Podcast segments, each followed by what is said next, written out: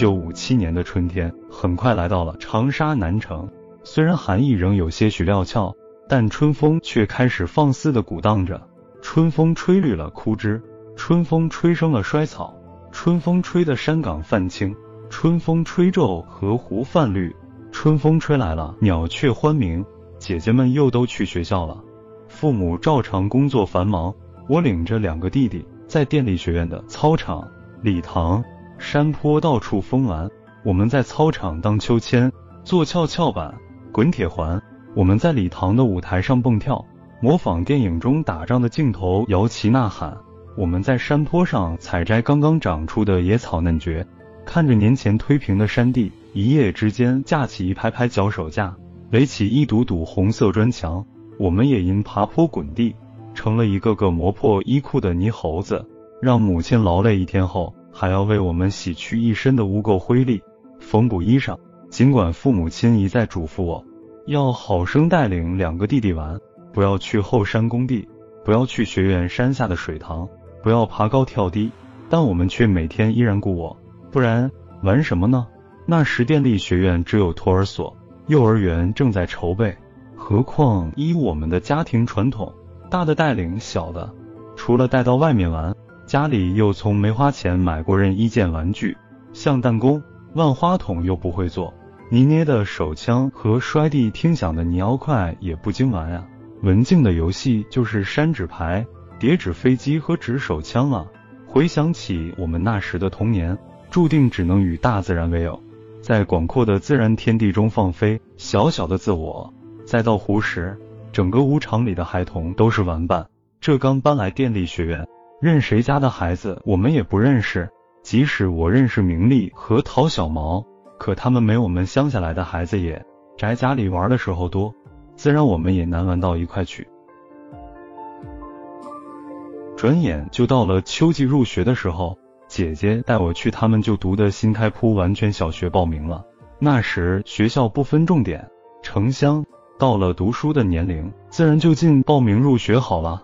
新开铺完全小学是离电力学院最近也最有历史的一所小学。学校分初年级部和高年级部，一至四年级的初年级部和五六年级的高年级部由一条宽敞的斜坡风雨连廊连接。高年级部在斜坡上，初年级部在斜坡下方。连廊两边挂着励志的图画和各个班级的黑板报。高年级部五六年级各三个班，嗯，甲、乙。并排列六个班，十多间教室和办公室。除年级分设的办公室外，还有少先队大队部办公室、教具办公室、校长室、副校长和教务主任办公室等。初年级部有十二个班，在连廊的下方偌大的一片青砖墙、黑小瓦屋顶的连屋群里，纵横交错，布局合理，教室都很大，窗明几净，室内亮堂。屋顶有两排玻璃亮瓦，初年级部比高年级部的房子多了许多。在天井四围有教工食堂、音乐室和学生活动室，学校大礼堂也在初小部这里。而且这里靠山边，树木葱茏，风景秀丽。山上和山边的阔地有许多枝繁叶茂、和抱粗大的树木，像森林一样。初小部的学生课间课后。都在大树下空阔的地方奔跑嬉戏。学生六饭的伙房放有一棵几人都合抱不下的银杏树，当时我们都把这棵有着遮天盖地、聚伞般树冠的银杏树叫着白果树。春天白果树翠枝摇曳，叶片花花如歌如颂。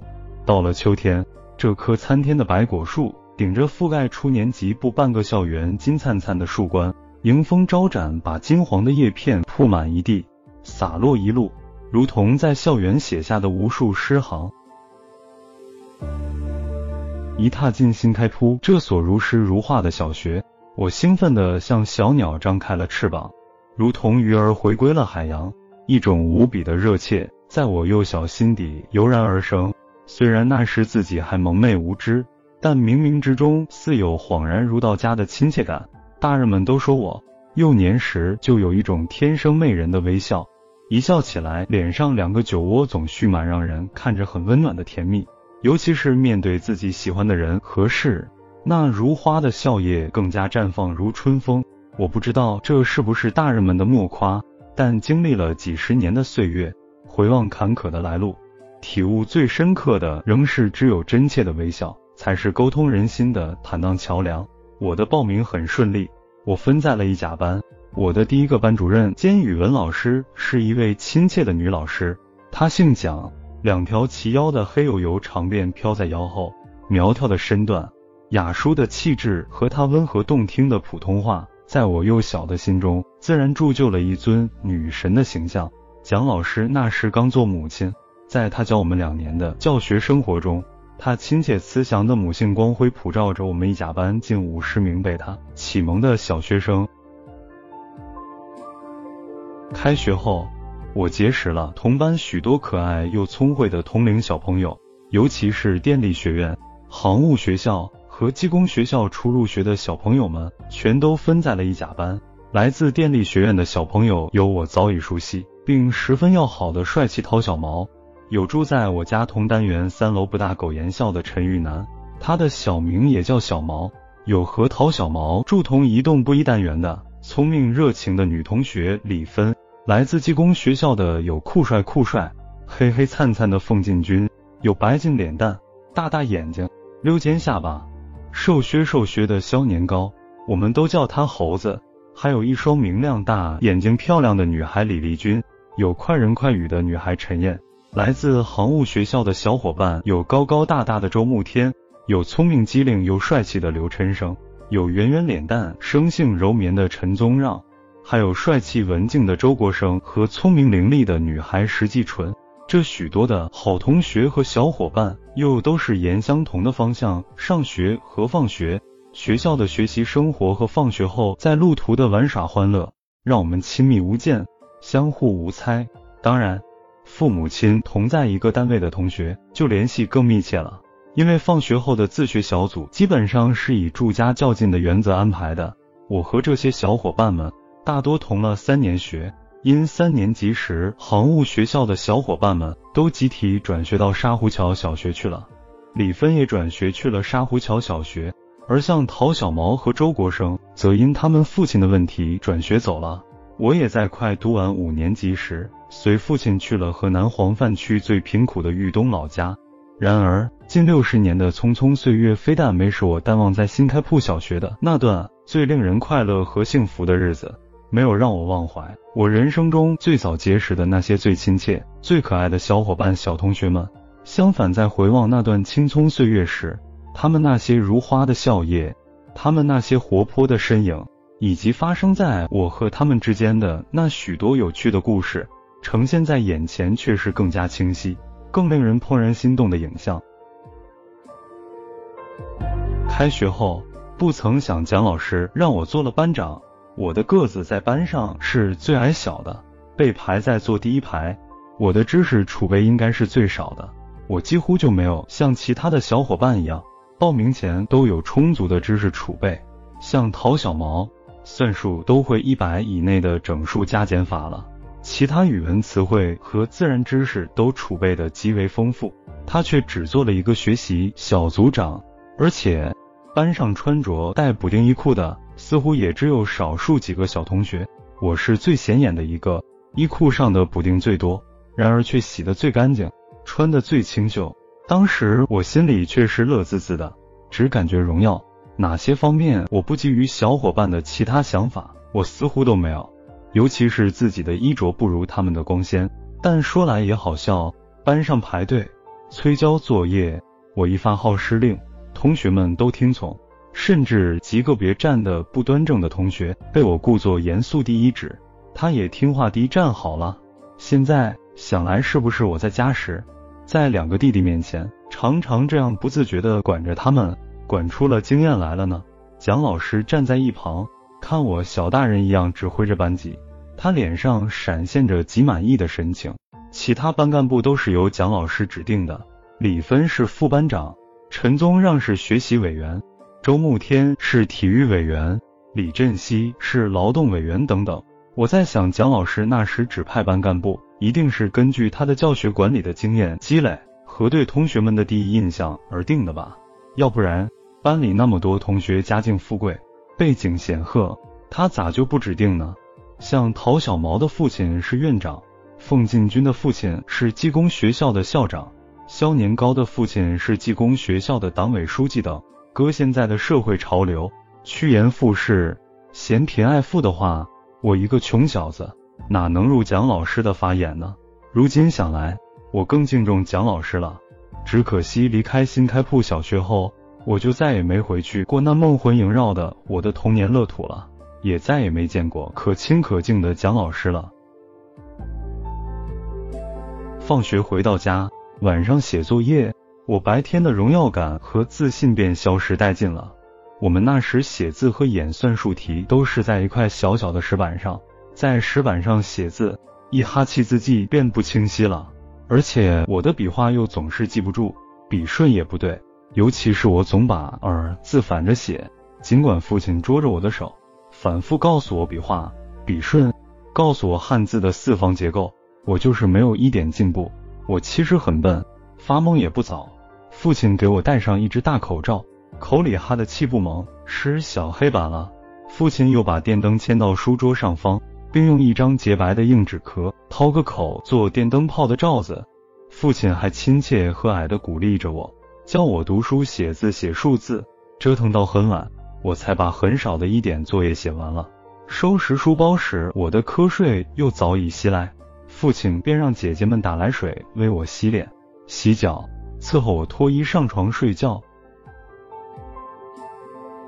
我刚上学背的书包是母亲用一块块折洗的，旧衣布拼缝的。我背了不到两个星期，就磨穿了一个洞，结果一支铅笔和大半支湿笔掉了，我也不知道。极致要写作业时才发现。于是我大哭了一场。等母亲回来，我伤心的把烂了一个洞的书包给母亲看，母亲连忙找来针线帮我缝好了洞。我一边看着母亲为我缝书包，一边向母亲抱怨，说全班同学中只有我是一个烂书包，别的同学都是新书包。母亲边缝书包边安慰我，不要跟别的同学攀比，只要书包不漏了就好了。母亲鼓励我说，只要认真读书，成绩好。书包就一些，怕什么？别的同学不会笑话你的。果然，第二天我到学校，将书包的事告诉了李芬及几个同学。同学们不但没笑话我，而且都用同情的神情安慰我。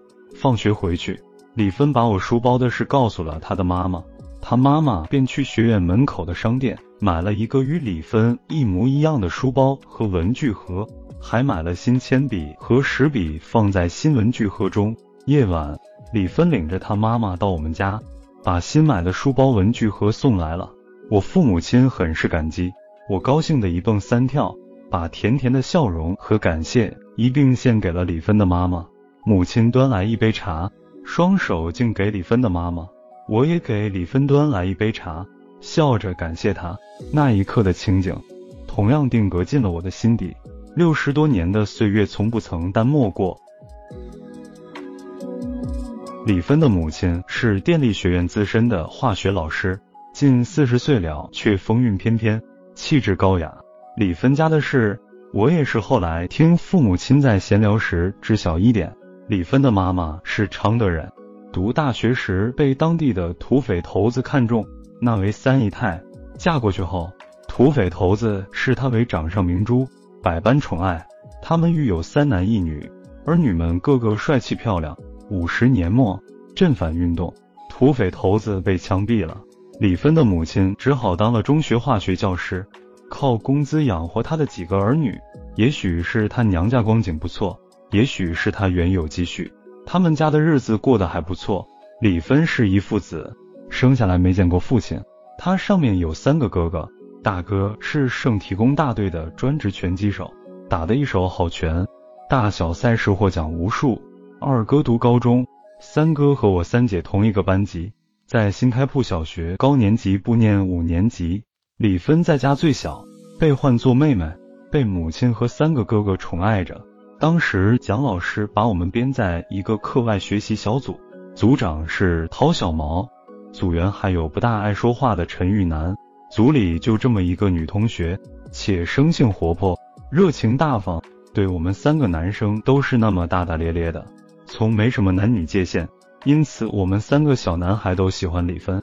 有时我们写完了作业就去李芬家玩耍，李芬把家里她的零食都拿出来分给我们吃。实在没什么零食吃，她便揭开饭罩，把饭桌上没吃完的菜夹给我们吃。女孩大多数天生比男孩好吃一些。再没有东西吃，李芬每每把她妈妈晾晒在阳台上的萝卜干也抓一把来，津津有味地吃着。我们在他家踢毽子、扇纸牌、打弹子，玩得不亦乐乎的。直到他妈妈下班回来，他妈妈每每下班回家，看我们几个把屋子里搞得乱七八糟，餐桌上杯盘狼藉，她也不生气，笑着对李芬说：“妹妹，零食吃光了吗？”晚上妈妈去学院商店多买点，省得你给你的这几个小同学吃剩菜，凉坏了肚子就不好了。李芬把舌头一伸，望向我们几个笑着，我们也低着头痴痴的笑着，向他们母女告别回家去。陶小毛是我们的小组长，每次放学后，他组织我们很快写完了作业，于是我们就疯玩一阵。那时作业少的可怜，默几个单字。背两句课文，算两三道加减法的算术题，仅此而已，完全不像现在的学生，学习负担这么重。每每写作业总到很晚，我们写完作业后，先是互相传阅连环画。陶小毛家的连环画十分多，那些各种绘本，插图精美，文字简要，常常让我们不忍释卷，大饱眼福。可以说，连环画是我最早的文学导师。虽然我们那时识字不多，但画上的人物、对白和情境，我们连蒙带猜，也看懂了大半。且看完一本后，兴奋的情节交流，让我们脑海里记下了许多中外著名的小说故事、戏剧寓言。我们的读后交流谈不上是心得，但绝对是对原著人物个性的完善、故事情节的补充、善良险恶的初始认知。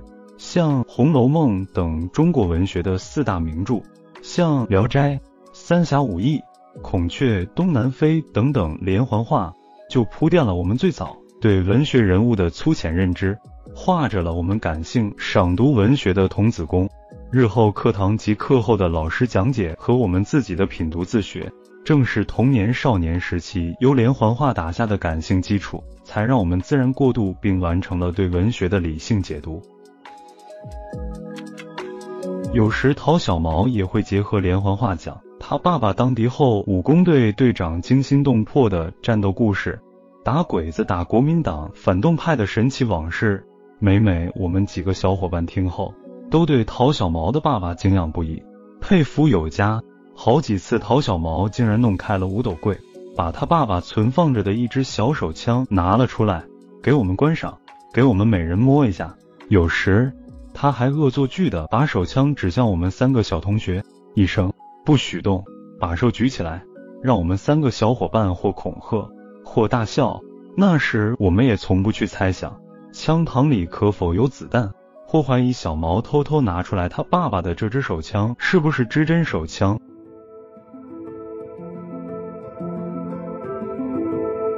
祁红，南城就是三，分享完了。